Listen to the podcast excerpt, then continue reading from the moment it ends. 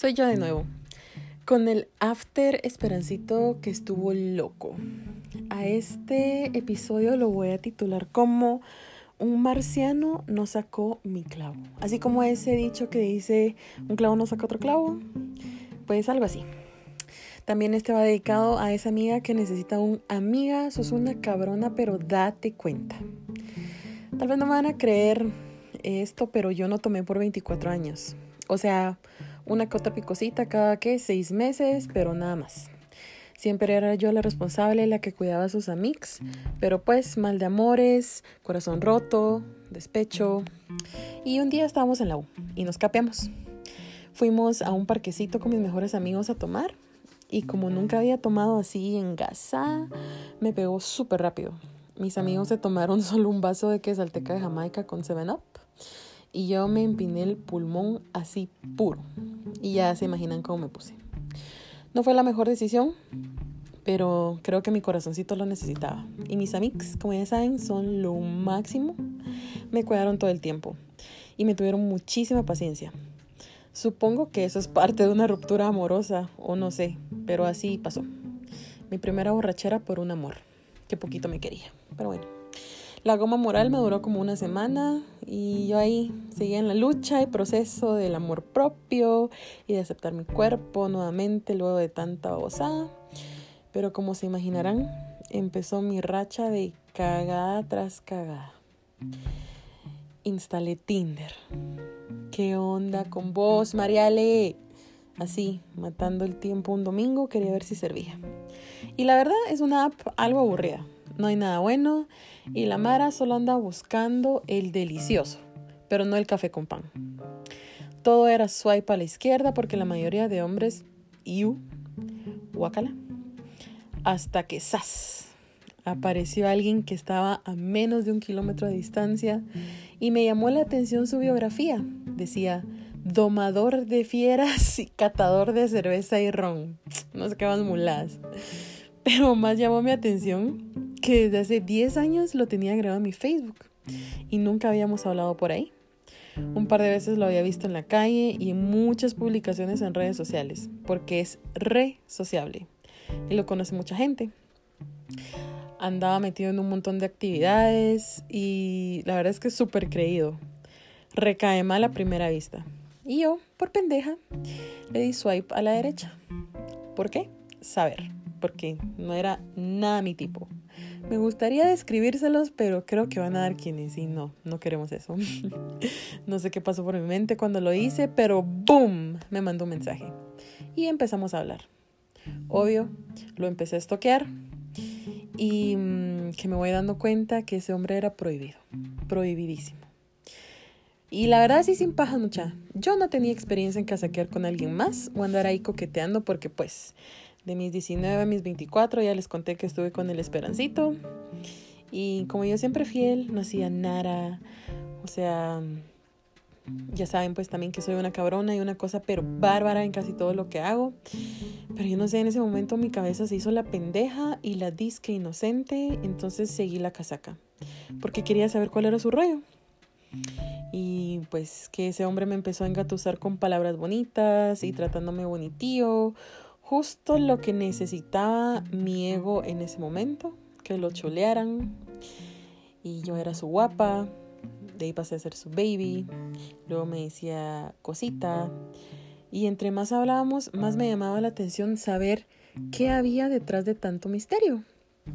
Y no sé cómo llegó a gustarme tanto. Y me llegó a gustar hasta físicamente. Pero eso no es nada. Les juro que tenía una labia. ¡Ja! Tremendo tu poder, dijo que el 60 no sé qué. Jodidos. Y la verdad es que a mí me entran por lo inteligentes que son. Y es que qué irresistible un hombre que sepa mucho de algo.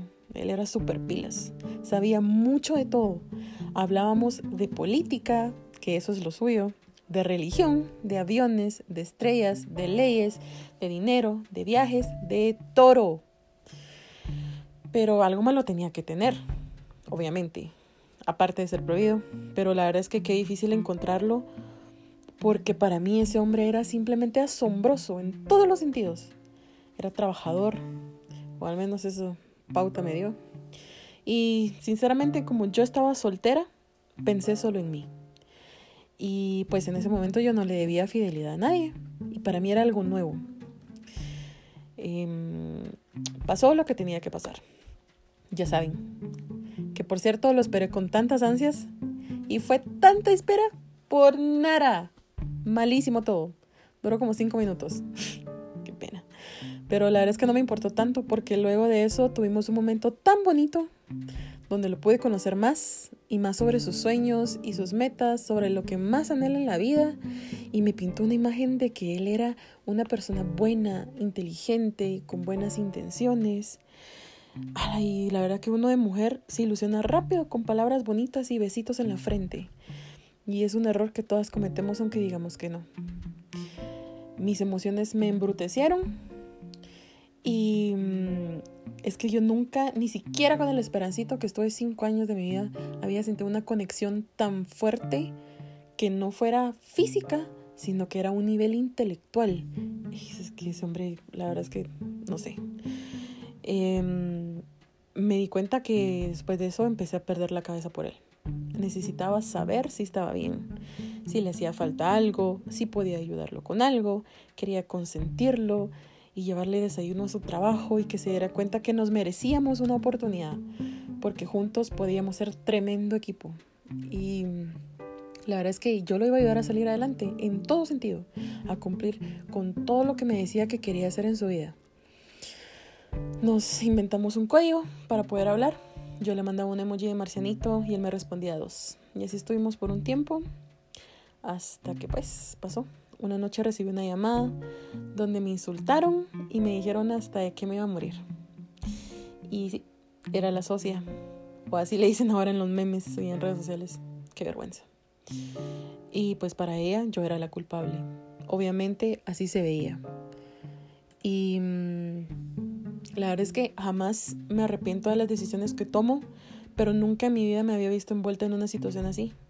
Y hoy por hoy Sí, me arrepiento, pero me pongo a pensar que de qué sirve arrepentirme. Mm, ya llegué al punto donde reconocí que cometí un error. Y por eso se los comparto, para que no sean como yo. Aparentemente ahora es normal ser infiel y andar en Tinder, aunque uno, no te, aunque uno ya tenga compromiso. Y reconozco que no fui la mejor persona en ese momento, no tuve empatía y fui egoísta y eso no está bien. Pero está de más decirles que más que error mío fue esa persona que le debía fidelidad a su pareja. Pero en fin, yo siempre aprendo de mis errores y de este aprendí muchísimo. Él se aprovechó de mí porque luego de un tiempo me enteré que yo fui una apuesta con su mejor amigo. Se aprovechó de mi buena voluntad y de la ayuda que un día le di y espero que sepan a qué me refiero al final me di cuenta que él no era nada de lo que me decía que era. Y mm, aún lo busqué como dos veces más porque teníamos algo pendiente. Pero al final me trató mal y me di cuenta que tuve suficiente. Que ninguna persona vale tanto la pena para que lo humillen a uno. Por eso es tan importante el amor propio y quererse tanto para no andar mendigando la atención de los demás. Y menos ser el plato de segunda mesa de alguien y que lo anden a uno ocultando. o sea, uno no es cualquier babosada. Yo soy una cabrona y sé lo que merezco. Y estoy segura de que él va a recibir lo que merece. Por eso, amigas, dense cuenta que todas somos tremendos mujerones y que ningún pisado va a venir a pintarnos pajaritos en el aire. Pero sobre todo, después de una ruptura, un clavo nos saca otro clavo. Se los juro que no. Entonces sean astutas e inteligentes y siempre vayan un paso adelante. Pilas ahí.